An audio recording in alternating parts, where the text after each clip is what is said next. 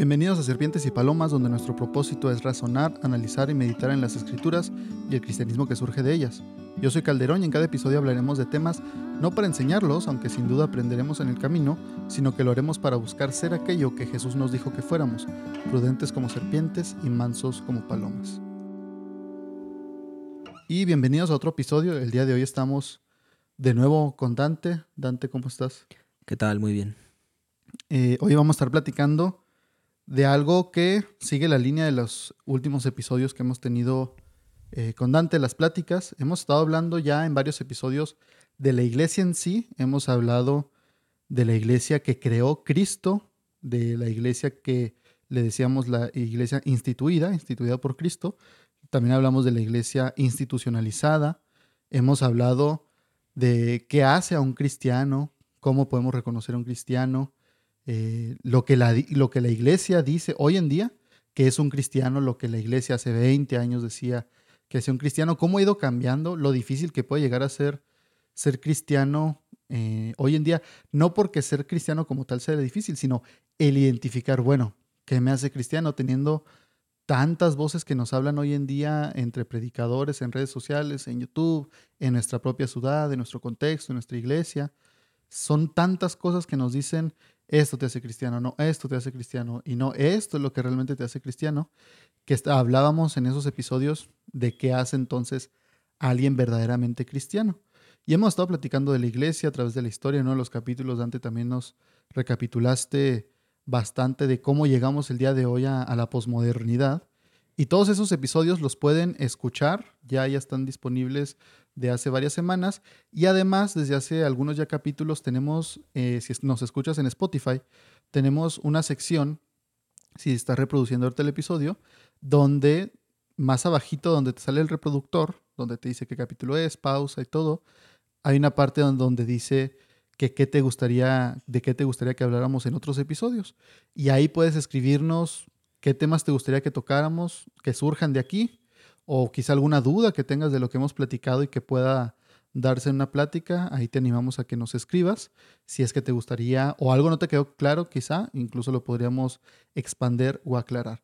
Pero de todas estas pláticas que hemos tenido, Dante, de, de la iglesia, de qué nos hace cristianos, yo creo que surge inevitablemente hoy en día la duda de, bueno, ¿qué hace a la iglesia cristiana, protestante, evangélica, ustedes que son protestantes, qué los hace diferentes? O sea, ¿qué los diferencia?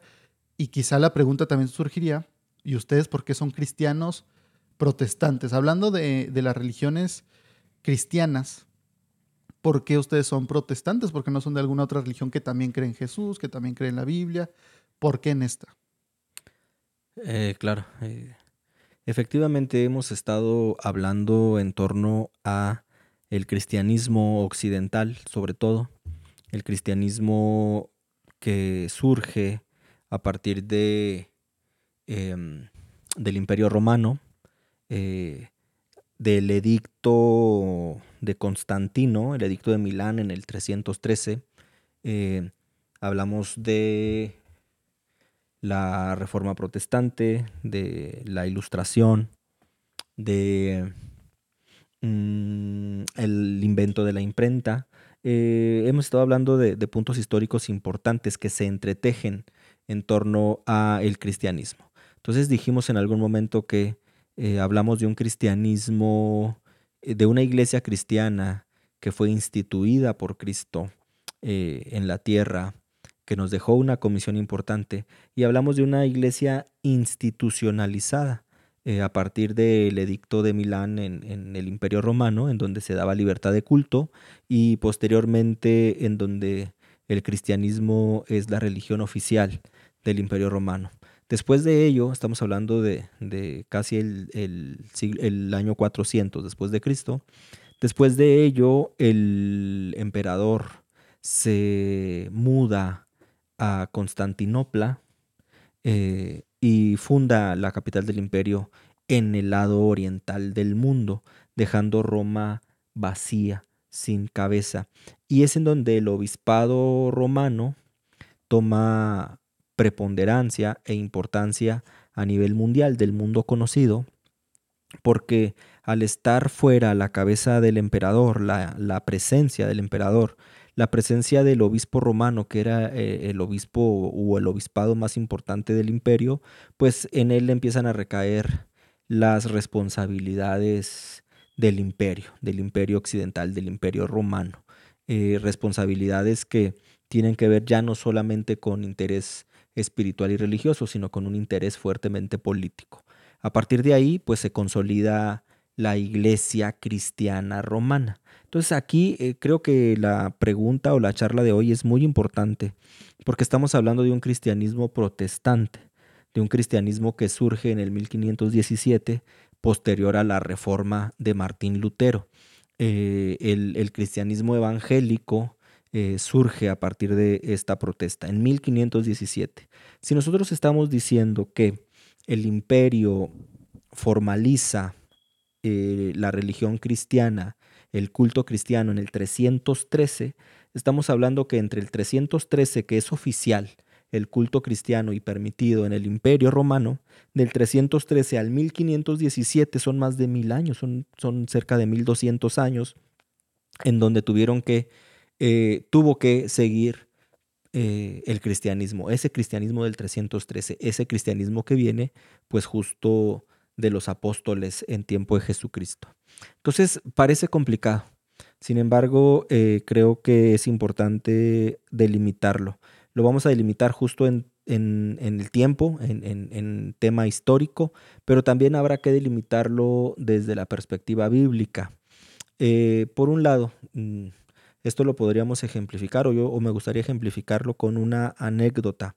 Alguna vez dando clase eh, de, en la universidad, me tocó que tener por alumna a una chica religiosa perteneciente a una, a una orden de monjas eh, de la iglesia romana. Y la clase debió haber sido filosofía, filosofía de la educación, eh, introducción al pensamiento científico, alguna de estas clases en donde estábamos viendo justo eh, cómo se había formado Occidente y cómo veníamos de una tradición griega, grecolatina, griega romana, la fusión de, ambas culturas. Eh, y justo en esto llegó el punto en que se tocó la división de los poderes y, la, y la, reforma protestante. Se, hablaba, se hablaron cosas de mitos, cosas de dogmas, estábamos hablando de ciencia, a final de cuentas, ciencia y filosofía de la ciencia.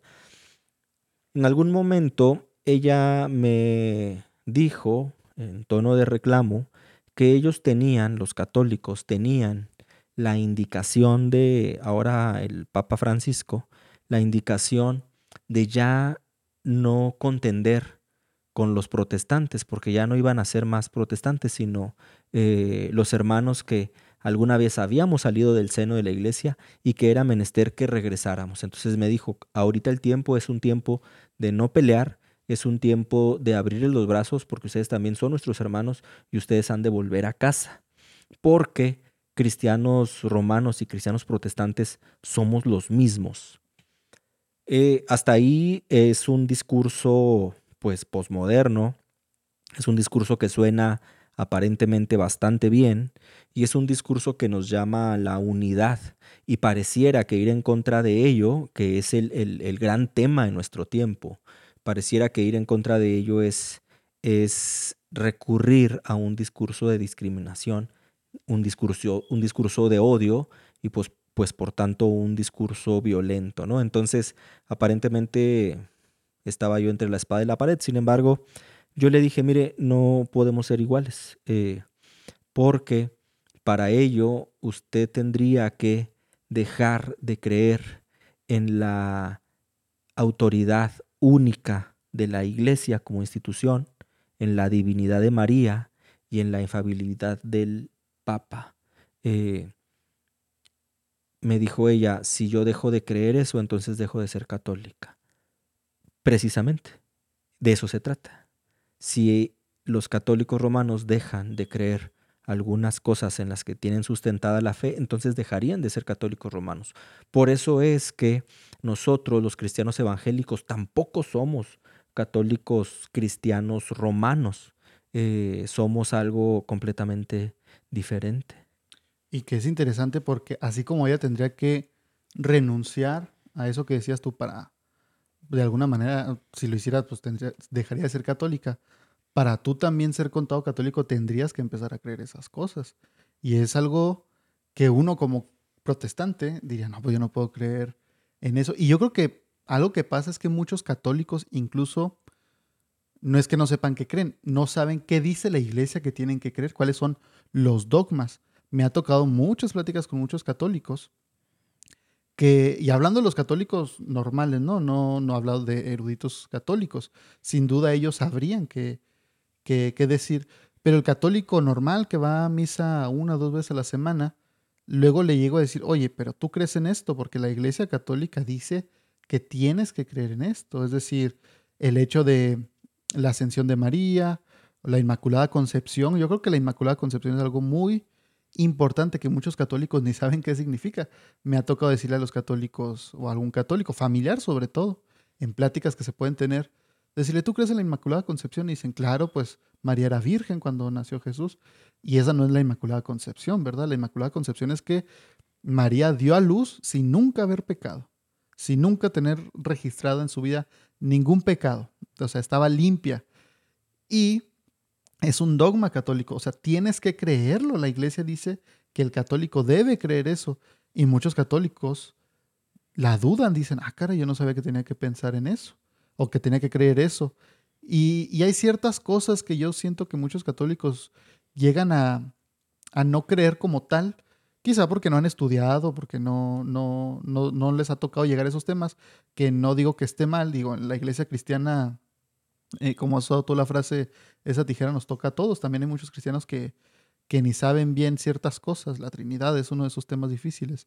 No es eh, reclamo de que no saben, sino que hay cosas que tienes que creer para ser contado dentro de esta religión. Así como los protestantes, o sea, si alguien se dice ser protestante y dice, pero para mí Jesús fue un simple hombre y no era hijo de Dios o no era Dios encarnado, cualquier protestante le diría, oye, una disculpa, pero tú no eres protestante. Aunque te quieras poner ese título, no lo eres. Entonces, sin duda, hay diferencias en la religión que se entienden, incluso nosotros entre cristianos llegamos a tener diferencias. No creemos nosotros como protestantes que haya una denominación o una iglesia donde Dios dijo, aquí está la verdad absoluta y lo que diga la iglesia de este pastor, eso es lo que todos deben creer que es lo que sí sucede con los católicos, ¿no? El Papa dice, es el representante de Dios en la tierra, él es lo que él dice, se supone que eso es. No puede un, un padre decir, no, eso que dijo el Papa está mal, porque el Papa habla por los católicos. Pero en esta diferencia entonces, Dante, yo creo que quisiera preguntarte que muchas veces hemos llegado a pensar, o muchas veces los, los protestantes pensamos, que existimos, los cristianos existen, pues entonces desde 1517. La pregunta sería, ¿siempre ha habido cristianos? O sea, obviamente los apóstoles y todo, y, y pareciera que hay un espacio en el tiempo de nuestras mentes, y luego nos brincamos hasta Lutero. Pero ¿había cristianos antes también? Sí, sí, claro. El, el tema tiene que ver justo con lo que mencionas, la necesidad imperativa de que los protestantes conozcamos nuestras raíces, nuestras raíces históricas en torno al protestantismo, pero también las raíces históricas del cristianismo, eh, que son dos líneas eh, diferentes en el marco del tiempo. Eh, y también tiene que ver con evitar juicios, de alguna manera, de todo tipo, en torno a lo que no es protestante. Sin embargo, entender que es necesario que conozcamos los fundamentos en los cuales se construye el protestantismo o el cristianismo evangélico y cuáles de estos, de estos fundamentos son completamente bíblicos y a final de cuentas entender que esto es lo que nos hace cristianos protestantes o cristianos evangélicos, los fundamentos bíblicos inamovibles. De aquí entonces hacemos primero una, una primera diferenciación en el caso de la iglesia cristiana romana, eh, eh, la, la iglesia tiene como fundamento sí la Biblia, pero también la tradición. Y la tradición es todo aquello que no dice la Biblia, pero que fue consensado por los padres de la iglesia la patrística filosófica tiene que ver mucho en esto, eh, y también por aquellos eh, papas que han estado al frente de la iglesia y que han establecido dogmas importantes para la observancia de la fe católica, de la fe cristiana católica.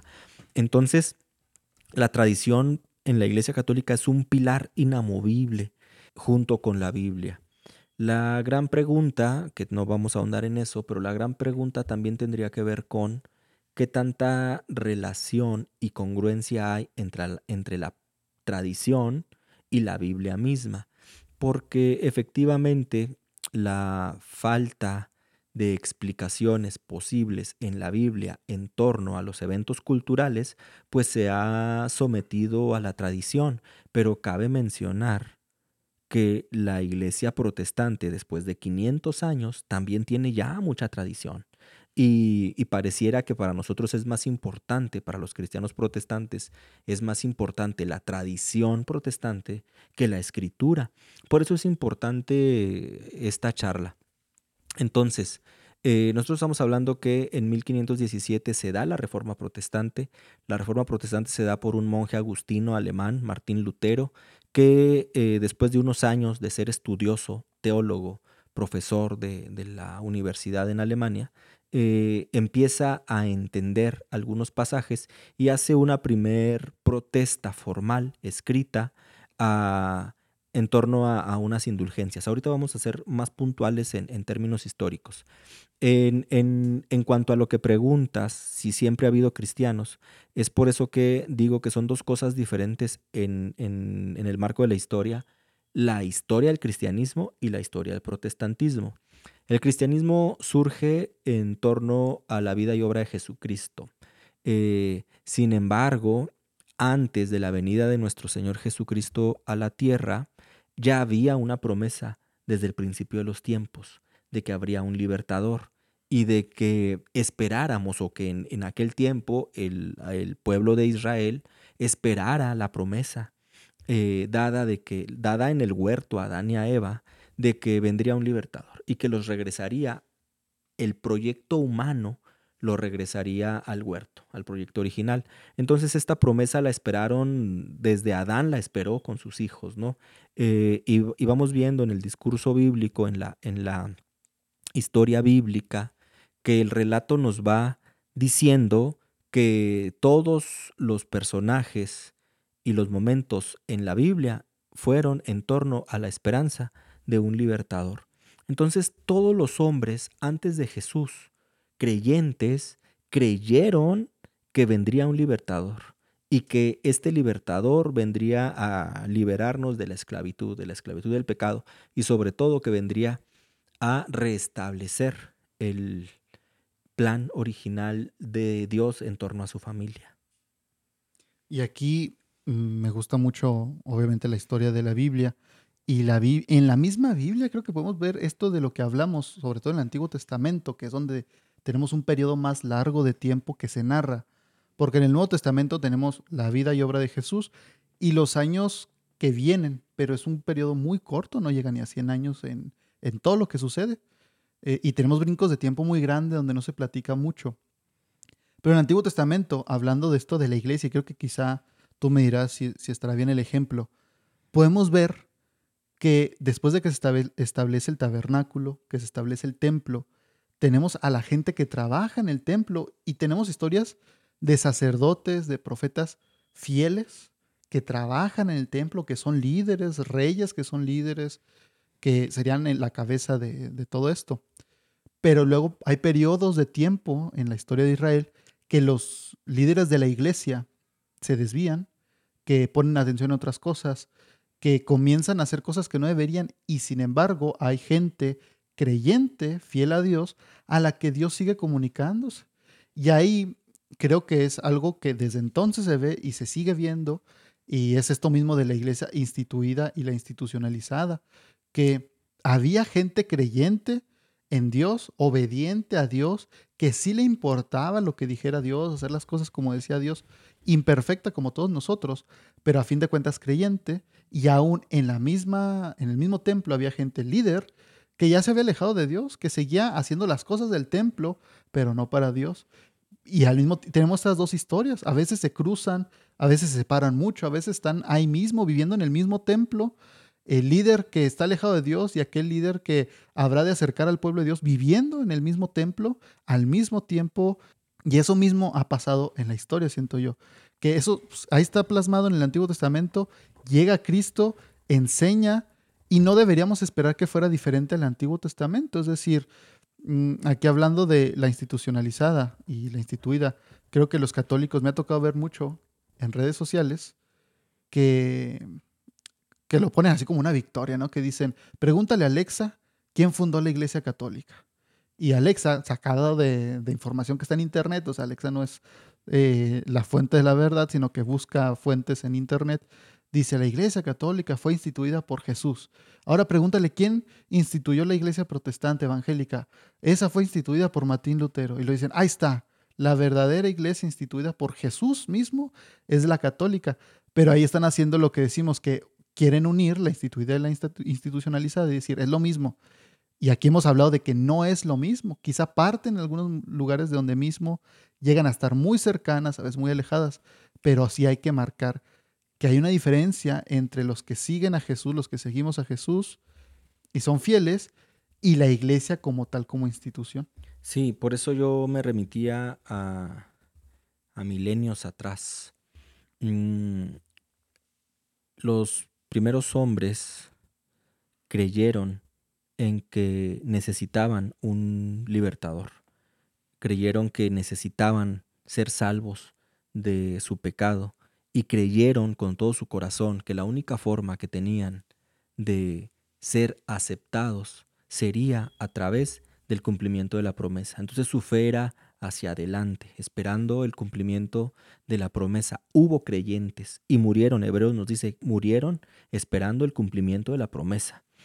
Eh, un, ejemplo claro es, es eh, Jacob, que en su momento será muy interesante también hacer un episodio en torno a la vida de Jacob. Jacob compra una primogenitura que en realidad es muy poco probable que eso se pueda hacer. Alguna vez eh, yo recuerdo cuando era niño, ah, jugábamos en un equipo de fútbol y teníamos dos equipos, uno de diferente categoría. Eh, la mayoría teníamos hermanos mayores, eh, entonces había un equipo de, la edad y un equipo dos años mayor. y en uno de estos equipos, en el equipo grande, a veces los chicos jugábamos en ese equipo grande. En el equipo grande recuerdo que había unos hermanos, un hermano en el grande y un hermano en el chico. Y el hermano grande era muy bueno, metía muchos goles. Eh, y el hermano chico era medio malo. Y recuerdo que en un tiempo el, el, más chico, no sé, llevaba tres goles.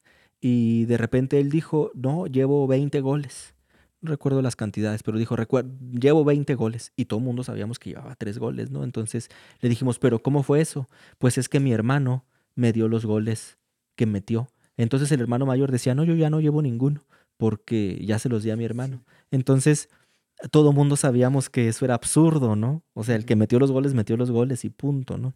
Acá pasa lo mismo. Eh, pensar cómo se puede vender una primogenitura es como que absurdo, ¿no? Eh, ¿Cómo puedo ser el mayor porque, porque me vendan la edad? Imagínate, pues yo le compro a mi amigo más joven en lo que sea su edad, ¿no? Para ya no decir que tengo 40, para decir, no, tengo 25 porque ya le compré su edad, me costó tanto. Es, suena bastante absurdo. Sin embargo, vemos en el, en el hecho algo muy interesante. Jacob, como fuera, Jacob creía que del primogénito uno de sus hijos sería probablemente el libertador, porque ellos esperaban la promesa. Y la, la, primogenitura iba más allá de heredar los bienes del Padre. La primogenitura tenía que ver con la continuidad de esta promesa, promesa que le dio Abraham a Isaac y promesa que Isaac le daría a Esaú. Vemos a un Esaú no creyente y vemos a un Jacob creyente de la promesa. Y se hizo a final de cuentas Jacob de esa promesa. Y fue el primogénito, y no en el sentido de los bienes, porque el que se queda con los bienes de su padre es Esaú. Eh, Jacob hace sus propios bienes. Eh, vemos cómo Jacob lucha, después Israel, lucha por la promesa, por creer que alguno de sus hijos o de los hijos de sus hijos podría ser el libertador esperado. Entonces vemos creyentes, no eran cristianos porque el nombre no había sido revelado, pero eran creyentes. Eh, el nombre fue revelado hasta Jesucristo. Cuando el papá de Sansón, bueno, primero la mamá de Sansón, tiene un encuentro con un varón de Dios en el campo y corre por su esposo Manoa y le dice, ven porque un hombre está en el campo y corren y es, y es un mensajero de Dios, es, es una teofanía inclusive. Eh, vemos cómo Manoa le dice, declárame tu nombre y el ángel le dice, espérate, todavía no es el tiempo, pero el nombre será revelado. Eh, con Jesucristo nosotros ya tenemos, los creyentes, ya tenemos el nombre revelado. Eh, entonces somos cristianos, pero nosotros al día de hoy, 2023, nosotros creemos hacia atrás, nosotros creemos hacia el pasado, en que Jesucristo vino en carne, murió, resucitó y está sentado a la diestra del Padre. Nuestra fe es sobre un hecho pasado somos creyentes en que Cristo vino, en que, en que, Dios se hizo carne. Los creyentes antes de Jesucristo eran creyentes hacia el futuro, en un evento que vendría. Entonces, ambos somos creyentes. La diferencia es que ahora nosotros nos llamamos cristianos porque el nombre efectivamente nos fue revelado en Cristo, pero ambos somos creyentes. Entonces, cristianos, creyentes en el nombre, siempre ha habido desde que Dios dio la promesa. ¿Qué pasa? Jesucristo instituye la iglesia la iglesia se levanta entre los hombres, una iglesia de carne y hueso, un cuerpo de Cristo que tiene ahorita una, mm, un cuerpo humano. Eh, somos nosotros templo del Espíritu Santo, somos templo de Dios y somos nosotros la iglesia, ¿no? La iglesia no es el edificio, la iglesia somos nosotros, los creyentes. Eh, Cristo entonces instituye la iglesia y, la iglesia empieza a funcionar. Viene en el imperio, los primeros años del imperio son muy difíciles, hay mucha persecución, el imperio era politeísta, el imperio romano estaba, funcionaba a partir de las clases sociales, funcionaba a partir de que cada quien tuviera su lugar, eh, eh, su lugar jerárquico y, su, y el costo que ello implicaba. Entonces el imperio en ese sentido era bastante jerárquico y el cristianismo pues viene a, promover un modelo de igualdad, ¿no? Es por eso que están perseguidos. En el 313 decíamos, es, el edicto de Constantino, emperador romano, que da libertad de culto, cesa la persecución cristiana y a partir de ahí el cristianismo florece y el cristianismo se expande en todo el mundo conocido. Eh, de ahí eh, vemos históricamente una sola iglesia yo recuerdo cuando era niño, eh, alguna vez lo comenté en alguno de los episodios, mm, a mí me enseñaron en la iglesia, en la escuela dominical, que los cristianos verdaderos habían sido aquellos que no se habían dejado engañar por Constantino. ¿Qué pasó? Que Constantino en el 313, el edicto de Milán establece que el culto cristiano ya no es más perseguido da libertad de culto a los cristianos y a partir de eso el cristianismo florece en el imperio. ¿Qué pasaba antes del el edicto? Pues que el cristianismo era prohibido, era un culto proscrito y se perseguía a los cristianos, cristianos que capturaban iban a, al martirio, ¿no? En, en, los coliseos o en el coliseo, en los juegos. Eh, entonces los cristianos estaban escondidos para que el, cristianismo pudiera llevarse a cabo, el culto pudiera llevarse a cabo. Los cristianos empezaron a esconderse en los túneles subterráneos debajo de las grandes ciudades, sobre todo en las catacumbas o túneles en Roma.